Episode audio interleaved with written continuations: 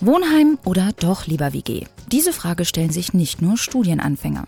Hanna Kiemle, mittlerweile Studentin im fünften Semester, hat nun den Sprung aus dem Wohnheim mit 15 anderen Studenten auf einem Flur in eine Zweier-WG gewagt.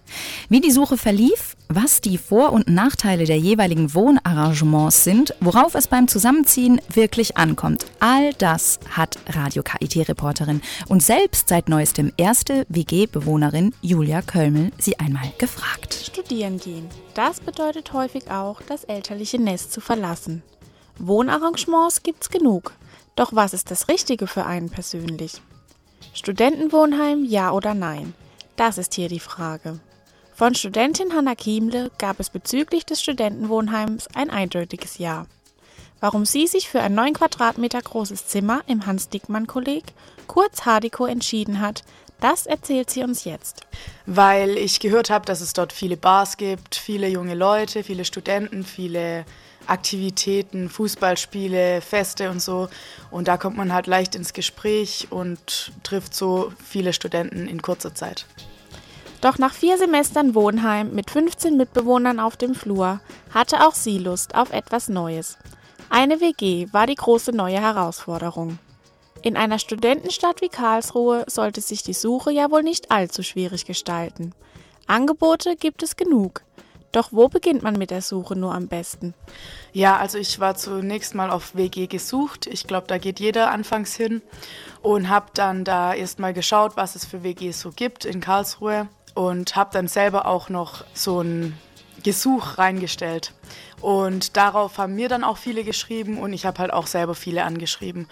Wer selbst schon einmal auf der Suche nach einer neuen Wohnung war, weiß, wie umständlich und langwierig sich das manchmal gestalten kann.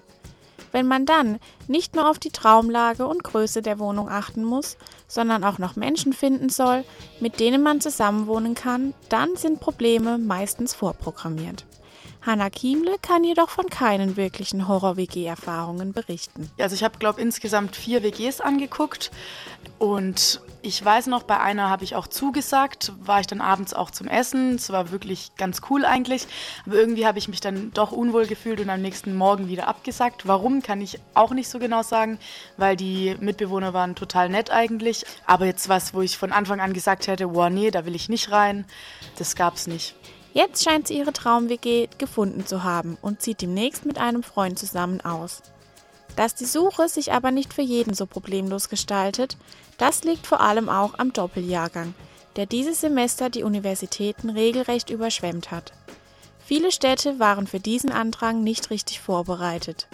Zwecks ihres Umzugs musste auch sie ihr Zimmer jetzt noch für sechs Wochen untervermieten.